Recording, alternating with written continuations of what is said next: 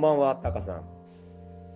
こんばんは。こんばんは。えっ、と、かなりだいぶこのポッドキャストも久々で、えー、というのお久しぶりでございます。あの僕が、まあ、言うわけではないですけども、シーズンにこう突入して、えーとまあ、一気にいろんな、まあ、トレーニングも含めてですし、まあ、試合も含めてですし、あのアカデミーの仕事以外にあの僕も、えーいろんな仕事をちょっとクラブ内で持ってたりする関係もあって、えーできてなかったんですけど、あのちょうどこのシーズンも終わるぐらいのタイミングと、えーとはい。ちょうど今収録してるのが25日、6月25日の金曜日で、えーとあさっての日曜日に、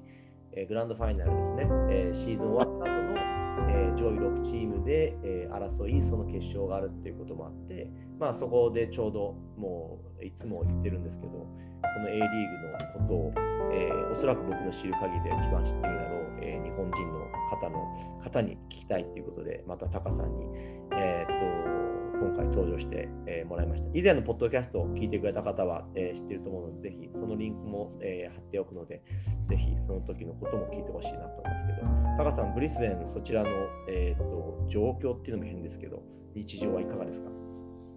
そうですね、ブリスベンはもう本当に、えー日常生活に戻ったというか、まあ本当にね、あの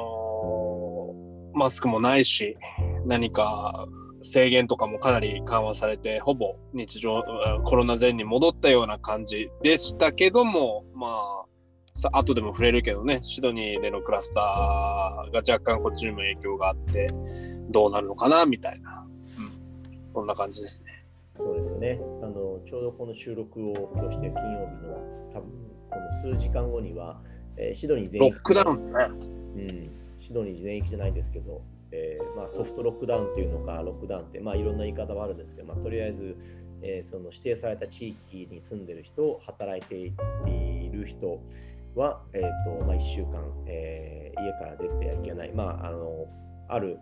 必要な essential work とか essential なえーことを除いては、えーじゃあえーえー外出ができないというふうな状況になるっていう、まあ、1年ぶりぐらいですね、になるので、その影響もあって、ちょっとどこから触れようなあの触れようかなと思います。はい。はい。えーっと、タカさんの目から見て、まあ、本当にざっくりですけど、まあ、今回決勝に残った2チーム、えーシーズンを通してどういうふうに見てましたか？もう、なんていうのかな、やっぱり底力の違いというか、まあね、あの予想外の部分では CCM が頑張ってたけど、まあ、どっかのタイミングで、この2チームが抜けてくんだろうなと思ってたら、まさにその通りになって、まあ、うんまあ、シドニーさんね、あのいつも勝ってらっしゃるんで、今回はメルボルンシティかなっていうちょっと気持ちで見てたら、メルボルンシティがまあプレミアは取ったから、まあどっちにしても本当に底力があって、えー選手層が厚い、えーそれを支える財力があってっていうチームが、うん、順当に勝ち上がってきたのかなっていう、まあかなり総括めいたこと言っちゃうけど、そんな感じでですね。うんそうですね、だから今ちょうど、えー名前が出ましたけど、まあ、決勝は、えー、とプレミアリーグ、まあ、プレミアって言われてる、えーこの年間優勝の順番でいくと、1位のメルボルンシティと2位のシドニー FC が決勝で、えーエイミーパーク、えーのえーメルボルンシティのホームで今回試合っていうことで、シーズンのポイントもこれ本当最最終的なポイント差で言ったら2ポイントだけなんですよね、1位と2位は。そう。だけど、まあ、メルボルンシティの方はどっちかっていうと、まあ、ある程度上位にいて、そこから、えシーズン最後の方は1位にずっといて、まあ、シドニー FC は多分この数年間で一番、えー、と調子が良くなかったと思うんですよね。それでも上がってくる、まあやっぱ自力だよね。自力の違いというか、うん、やっぱり経験則だったり、なんかそういうあれがあって、やっぱり強いとこ上がってくんだなっていうのを、こうじりじり上がってくるシドニーを見て思ってたけど。まあ、あとは当然シーズン途中なかなかなかなかないことですけど、えー、と後でも出るようなボボっていう選手とレファンドっていう、えー、もともとシドニー FC にいた選手ですね、優勝出戻りね。出戻り。っていう、あんまり多くないですけどね。うん、もう本当、うん、居心地いいんでしょ、やっぱりね。あの、シドニー生活も、その、環境も含めていいから、やっぱり、戻ってきたいっていう、出ていく時も戻ってこれたらっていう前提があるから、やっぱり必要となった時にお互いが、ね、なんていうのかな、話が早いんじゃないかな。だから、ボボが戻ってきた時は、ちょっとは驚いたけど、やっぱり時間空いてたから、でも、本土で戻ってきた時とかは、やっぱりねっていう感じだったし。うん、そう。なので、あのまあ、本当多分、タカさんがね、えーと、おっしゃったように、僕もこういろいろと、えー、いろんな部分手伝うことがあるときに、まあ、絶対やっぱりクラブの中で、こうね、シドニーの良さって何だろうとか、オーストラリアの良さって何だろうっていう話になると、まあ、当然、えー、住みやすい、オーストラリアという国自体も住みやすいし、シドニーとか当然ビーチもあったりするので、えー、まあ、生活の面で本当にこう生活がしやすいっていうような、えー、ことは絶対に出てくるので、そういう意味で言うと、まあ、ボブはもちろんブラジル出身ですし、あの逆にであのデファンドの方は、えー、彼は、えーと、イギリスなので、えーとまあ、どっちかっていうとこういう青い空が開けて、えーと、気候が安定しててっていうところは多分彼自身もあの好きでしょうから。いやそういう意味で言うと、まあ、サッカーとしてもそうでしょうし生活としても、まあ、当然英語圏ともあるでしょうけど、まあ、そういういろんな、えー、クラブのことも含めてでしょうけど、まあ、戻ってきやすい環境なんだろうなって想像つきますよね。でまあ、戻ってきてきっちり、ね、あの貢献をして結果につなげてるのが素晴らしいと思います。うん、それがねやっぱり、えー、力になって苦しまあいつもに比べれば苦しんでたチームをやっぱり2位まで押し上げてるから、うん、その辺は評価していいんじゃないかなと思うしね。そうですね。だからあのそうやってね、えーと、途中から入ってこう一気に順位を上げた中心選手、まあ、彼は外国人枠というあのスポットですけど、今回決勝あれなんですよね、さっきもちょっといろいろ喋ってたんですけど、こう飛車角落ちというか、まあ、もっと落ちてるんじゃないかっていうぐらい、うん、結構両チーム、えー、メンバーが落ちてるんですよね、あの出れない選手が多いんですよね。グランドファイナルって寂しいよねっていうのが正直な感じでっていうのは2つ理由があってさっき今水木君が言ったようにメンバーが揃揃ってない状況があるのとあとはそのコロナのせいで、えー、とまだメルボルンのあるビクトリア州のリストレクションがあるみたいで1万5000人しか入れないんだよね。あなるほどうん、やっぱこのあの A リーグって観客動員全体的に苦戦はしてるけどもやっぱりファイナルの時はこの人たちどこにいたんだろうなっていうファンが大挙を押し寄せてやっぱりそれでもねあの6万7万入るスタジアム埋めてっていうことをやってきたから、うん、やっぱすごいグランドファイナルっていうのを同じグランドファイナルとして扱うのがなんか今までの過去のと比べると申し訳ないぐらいになんかちょっとまあしょうがないとはいうね。なんか寂しいなと。まあ、代表のスケジュールとかぶって、えっと、3人ずつかな、もう本当に各の選手、メルボルンシティなんか前線、中盤、ディフェンスの確保をそれぞれ、えーまあ、取られちゃってるって言い方したくないけど、あの打線出られないし、まあ、シドニーに関しても、前線はともかくとして、まあ、あのディフェンス面ですごく重要な選手が取られちゃってる。それプラス残った中でも主力となる選手がお互い、えー、怪我人が出て間に合うか微妙っていう、まあ、シティで言えばアンドリュー・ナバート、裏にいたナバート、あとはシドニーに関しては、まあ、中盤のクリエイティブなとこを1点受けてるミンコ、うん、っていうのももう怪我で間に合わないとなると飛車角プラスアルファぐらいの感じでね、そういうメンツで戦うグランドファイナルっていうのは今までなかったから、うん、そういう意味ではちょっと寂しいなというのはありますね。そうですねだから、ね、どうしてもやっぱ怪我とかいろんな需要があって、決勝どうしても1人出れないとかっていうこととかはあっても、お互いにその代表、まあ、今、タカさん。が触れてくれたみたいに、えーとまあ、代表に、オーストラリア代表に選ばれる、えー、もしまあそれが、えー、どの国であっても代表に選ばれるってことはあの名誉なことですし、まあ、実際に、えー、試合にも出てる選手もいるってことを考えると、あのすごくそういう意味で言うと嬉しいことなん。でしょう、国としては。まあ、クラブとしては。うん、その3人。痛し痒しってやつだよね。クラブとしてはね、本当にね。そうですね。しかも、まあ、これは仕方ないんですけど、オーストラリアの今のルール的にね、あのどんな人であっても、えっ、ー、と、オーストラリア国内に戻ってきたら2週間の quarantine、えー、隔離をしなきゃいけないっていうところで、オーストラリアには彼らいるんですけど、えー、まあ、ホテルに滞在しているので、当然試合には間に合わないと。えー結構あの選手の方がビデオアップロードして、えそれをクラブが上げたりとかメッセージ上げたりとかっていうそういうことはしてるんですけど、まあ、実際にピッチには立てないのでそういう意味で言うと代表で抜けてる3選手ずつは、えーっていうのと、まあ、さらにプラスアルファさっき言ったキーになる、まあ、両方ともアタッキングですけどこの対あの1人ずつの選手が出れない可能性があるっていうのはまあ本当にちょっとグランドファイナルとして中心の4人ぐらいが出れないって全然違うなっていう。逆に言うとその4人が抜けても埋まる層があるチームがファイナルっていう一発勝負をま勝ち上がってきてるっていう事実はあるわけでそういう意味でもやっぱりこの2チームが体力的に今の A リーグでは抜けてるんだなっていうのをこうなんていうのかなかなりはっきりと見せ見え見えてきたそれが可視化されたっていう状況なんだと思うんだよね。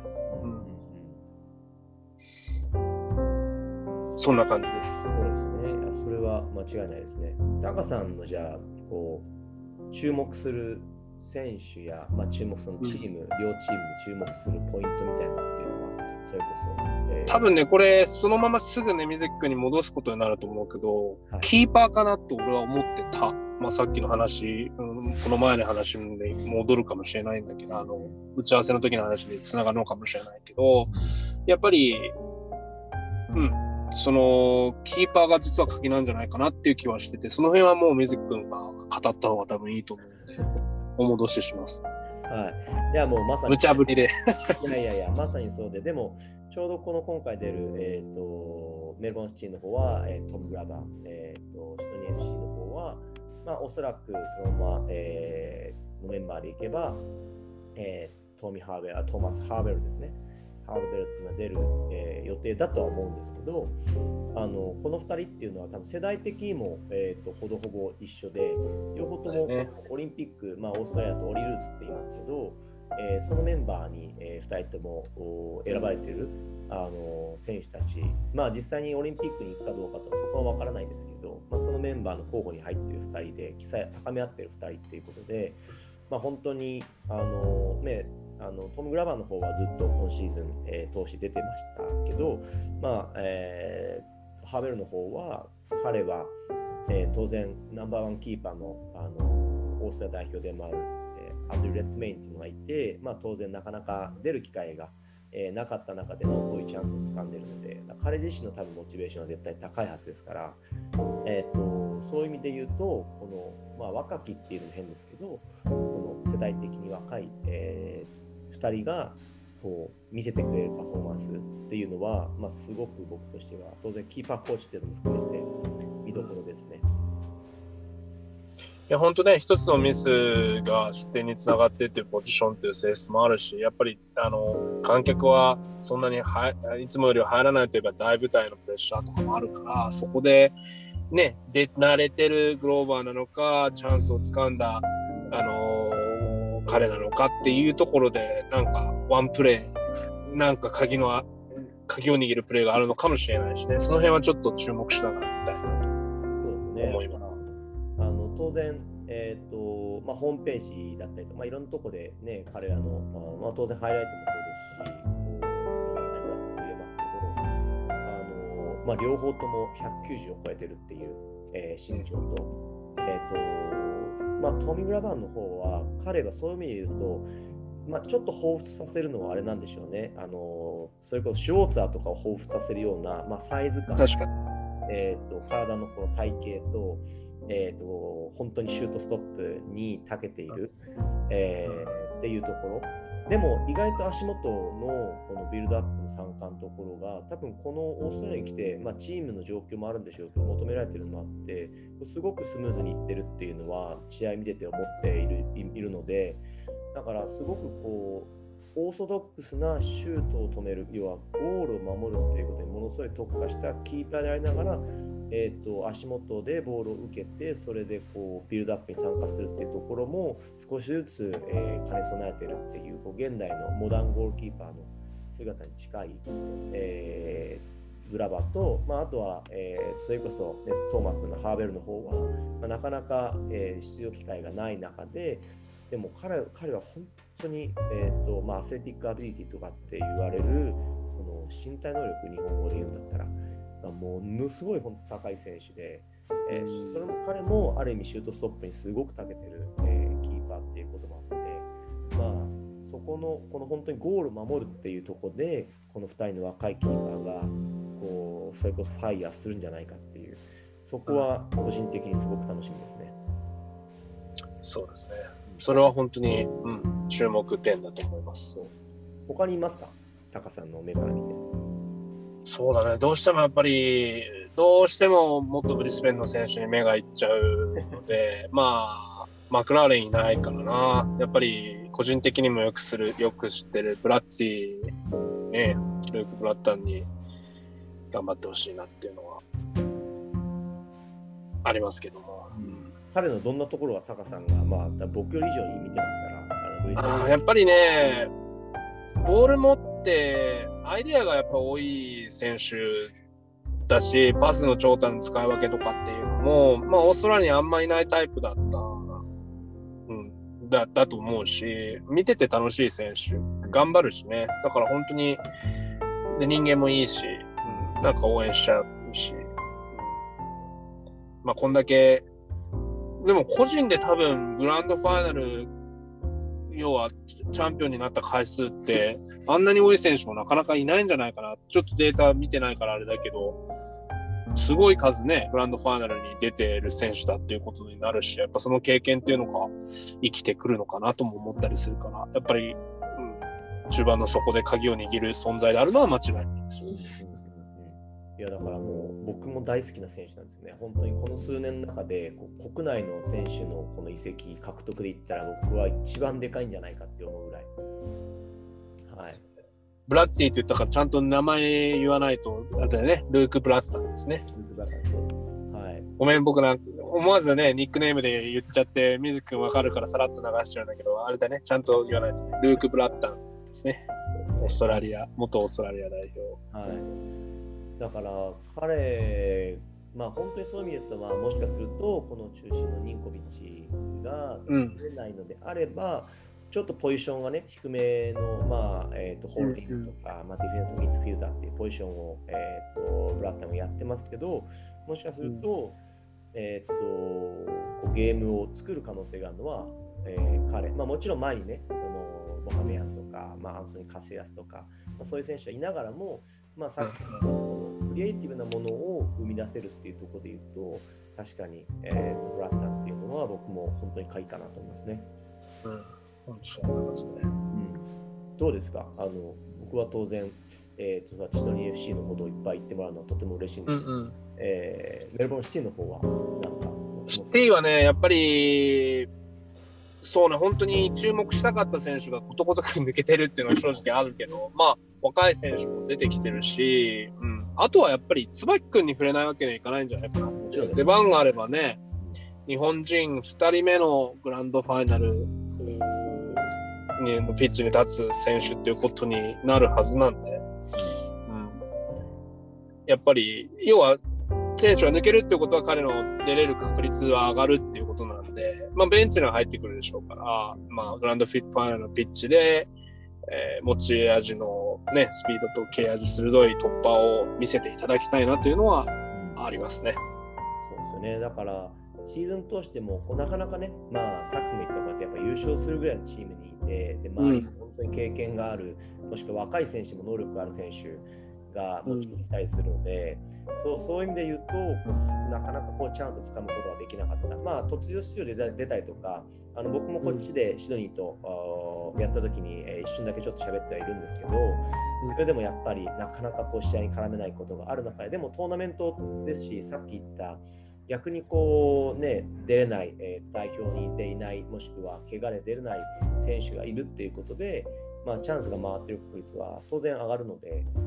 そうですね。日本人の視点で言うと、まあ、本当にぜひ、えー、今年5人、まあ、6人ですよね、えー、うん、いる中で、まあ、ここのステージに立つ可能性があるのは、今もう1人ですか、1人でしかないので。もう新次さん以来だからね、本当にね。だいぶだいぶ前ですね、10年ですか、ももしかしたら。もう12、3シーズンと13、14だから、10年は行ってないけど、うん、もうかなり昔ですね。そうですね。そうだからまあ、そういう意味で言うと、彼とポジションをずっと多分サブスチューションも合わせて争ってるのマルコ・テリアっていう中学で、ねやってる、まあ、アタッキングに入ることが多いんですけど、選手とかは、それこそあのシドニー FC のアカデミーの、えー、出身の選手で、まあ、当然出場機会を求めてっていうことで、えー、そこら辺に関してはね、あの当然あの、僕らコーチ陣も含めて、そのクラブの人間も理解ができるところで、えー、移籍をして、で結局、えー、準決勝では、えー、ワンゴール、ワンアシスト決めてますから、あのおそらく、えー、決勝にも出てくる可能性は高いですけど、まあ、あの活躍を一緒に時間を過ごした選手の活躍見たい一方でも決勝見たいけど活躍されちゃ困っちゃうじゃんだって。はい、あの活躍するのはいいんですけど、まあ、あの得点あの直結するようなプレーは。ウィニングゴールだけは勘弁してと。そうですね、まあわかんない大きな恩返しをねなんかすごいことでやってのけちゃうかもしれないしまあそれはじゃそれもまた楽しみなポイントだね。うん、そういう意味で言うとこうあのまあティリオもそうですあのそうですけど若い選手がねシドニー FC の方も、えー、と出てきてるっていうのはあるので、うん、あのまあそういう意味で言うとさっき言った代表で、えー、と抜けてる選手がいて怪我で抜けてるベテランの選手がいる中で、えー、とそれは両チームですけど若手の選手あのこっちのシドニー FC の方でもおそらく途中出場するんじゃないかっていう方であ形で、うん、僕らいつもアカデミー選手なんでウディウディって言ったカトリックウッドっていうのが、ウッドね、この前もあの準決勝も1対1、2本ぐらい、もう本当に完全に1対1、2本ぐらいあって、あのもうスタジアム僕も見てたんですけど、あのサポーター、ファンがうわって総立ちするぐらいの選手、えー、そのゴールシーンに関して、そういうのを作れる選手がいるので、あのなんかそれもアカデミーのに、ね、関わった、一緒に関わった選手がそういうふうにピッチに出て、えー、そうやってファンやサポーターを沸かしてるのを見ると、すごく考えます、ね、やっぱその話も驚きだそこの、そうなんてチームの層が厚く厚い両チームって言ったけど、その両厚くしてるのは、やっぱどっちもあの、若手がね、アカデミー、自前の若手が育ってるっていうところだと思うんだよね。やっぱアカデミーで結果を出してる選手、すでにそのアカデミー間の移動があって、自分がもともといたところではチャンスがなかったけど、こっちでチャンス掴んで伸びたとか、そういう選手がうまく戦力化できてるっていうチームの強みっていうのがすごく現れてる気がします。特にこの2チームは。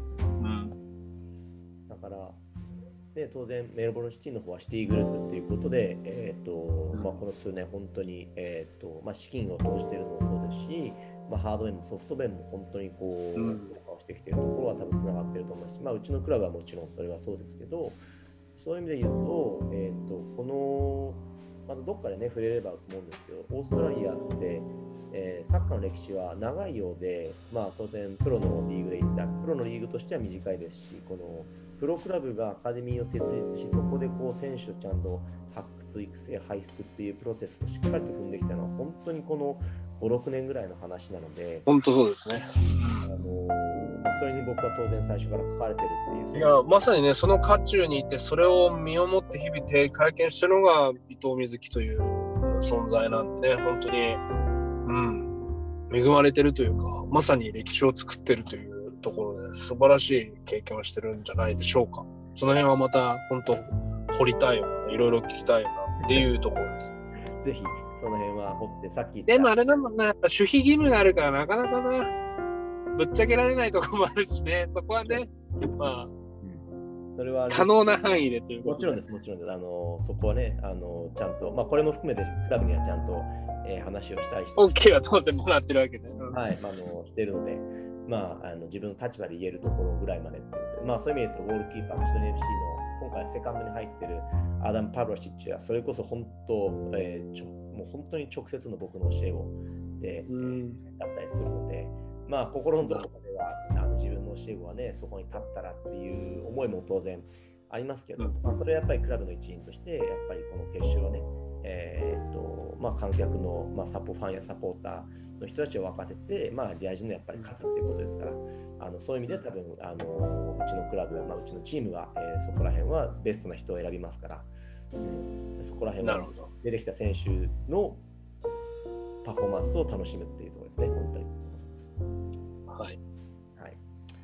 なので、あのもし何か付け足すことがあれば、あのタカさんの方でこういうところをぜひっていうのいや、もう本当に、あのー、A リーグの短い歴史の中でもね、本当にこんなグランドファイナルはないと思うから、まあ、じゃあ逆に言うと、こういうグランドファイナル、なんか今までにないグランドファイナルをちょっと楽しもうかな。でもね、まあ、あの残念ながらというか、ステート・オブ・オリジンという、ここで、えー、クイーンズランド・ニューサウスウェールズで大人気のラグビーリーグの州対抗戦にぶつけられたというか、日にち動かしたから自分たちからぶつけに行った状態なので、あらっていう感じはするんだけど、まあ、あの、僕どっちも好きなんで どっちも楽しめるように頑張って、うん、時間は丸かぶりしてないはずなんで、ずらしてず、れてるはずなんで、ダブルヘッダーで楽しみたいと思いますけど、やっぱりサッカーの方が好きなんで、フットボールラブなんで、いい試合が見れれば、結果はともかく、うん。まあでも、シドニーさん、ちょっと、勝ちすぎてるところもあるんで、今回ね、メルボルンシティに、えー、チャンピオンシップクラブにぜひ入ってきてほしいなっていうのもあったりもするから。そうですね。うん、まあでも、そういう意味で言うと、えーと、プレミアはあのシティが取って、えー、それこそあのシドニー FC は、えーと、プレミア取ったけど、えー、グランドファイナル逃すっていう経験もしてるので、そういう意味で言うと、うん、あの多分このグランドファイナルはあ是が非でも取りたいっていう、まあ両方ね。なるほど、なるほど。そうじゃあ、スリーピートですね。スリーピート達成というのが水木君の読み、当然シドニー FC の人間なんでそう言いますけど、じゃあ僕はバランスをとって、シドニー FC を破って、メルボルンシティが完全優勝、要はプレミアとチャンピオンシップのダブルを取るという予想で締めたいと思います。バランスがいいので、あの得点得点要素は僕は基本的にあんまり好きではないので、得点要素もないですけど、まあ、お互いに1票ずつ入って、あとは聞いて,、ね、聞いてくれてる方、まあ、日本で聞いてくれてる方、えー、オーストラリアで聞いてくれてる方が、まあ、もし本当見る機会があったら、えー、それにどっちっていうのをぼーっとしてもらって、えーとまあ、それであとは結果を待とうかなと思うので、はい、もうぜひ僕も楽しみあと全然関係ないけど、最後に一つだけ。さっきなんかリリースすごい溜まってるのをざっと見てたら、太田康介2年契約更新したみたいね。あ、おお、こうですか。じゃあ。というのをちらっと見ました。だから、嬉しい知らせ、日本絡みで嬉しい知らせそうですね。はい、なので、えーと、またね、ちょっと来週とか再来週の時に、えー、ちょうどそうですね。終わった後に、このシーズンのことも含めて、タカさんの、ね、話を聞きたいと思うので、そうすると、これ多分、今言った太田康介選手も含めて、えー、日本人選手の活躍、まあ、えー、それこそタカさんの、えーと、住んでる地域のブリスベン・ローワーの、えー、選手も含めてですけど、もう多分、喋り尽くしたいこと、あとは、えー、ブリスベン・ローワーの元監督でもありますし、オーストラリアの、えー、本当にこう代表監督が言ったアンジアンジ・ポスコグル監督の話に関しても、そこは僕、本当にタカさんにえー、聞きたいので、ぜひその機会をまた設けるので、えー、またよろしくお願いします。その時はアンジの公認の話とか、それあそれ系もしちゃっていいわけね、じゃあ。はい、そうですね。多分その時動きがあるだろうしね、それまでにはね。出てますけど、楽しみですけど、多分、えー、ないですけど、その可能性がある人っていうのはもう当然、えー、メディアの名前が上がってるんで、その辺は触れて大丈夫だと思います。なるほど、わかりました。はい、僕も楽しみにします、その話は。了解しました。はい。では、えー、じゃあ今日はこのグランドファイナルに向けてっていうことで。えー、はい。えー、っと、はい、日曜日の5時5分キックオフ、現地がコートなんで、日本だと、えー、っと、1時間遅くなるのかな。マイフットボールから見れるはずです。で国内の人は、かよが無料キャンペーンをやってるので、無料で見れ見れるはずです。あ、そうですか。それ僕チェックしなかったですね。はい、ありがとうございます。その辺の情報もコミッションが高さに入ってる、はい、いやいやいやいや、ないないない。